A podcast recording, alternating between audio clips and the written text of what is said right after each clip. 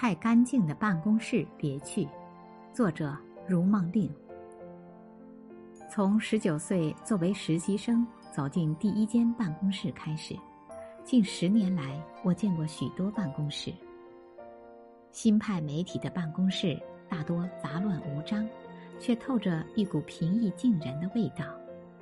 随便坐在一个办公桌前，除了乱七八糟的纸张文具和迷你植物外，如果运气好，你还可以找到开包的饼干、全新的唇膏。富有设计感的口罩。除了会计的办公桌，所有的抽屉都没有锁，所有的东西都不设防，只有电脑，也许是需要口令的，可抬头看看，密码就贴在眼前。老牌事业单位或机关的办公室，一般是几个人一间屋子，屋里大中型绿色植物的生长状态。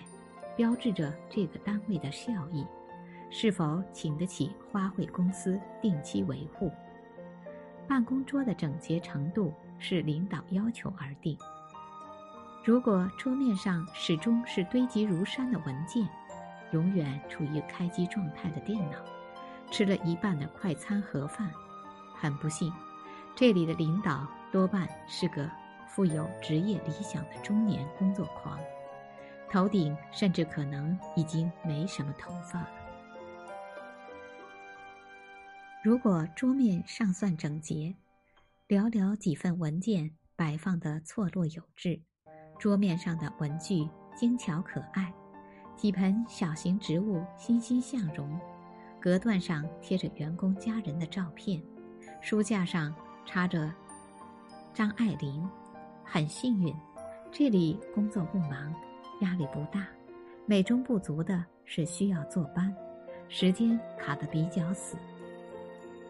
但如果整个办公桌干净的像刚经过生化武器的洗衣机，桌面油光水滑的像打了蜡，所有的书架、衣柜、办公桌，只要有门的地方都上了锁，桌上除了加了密码的电脑，啥都没有。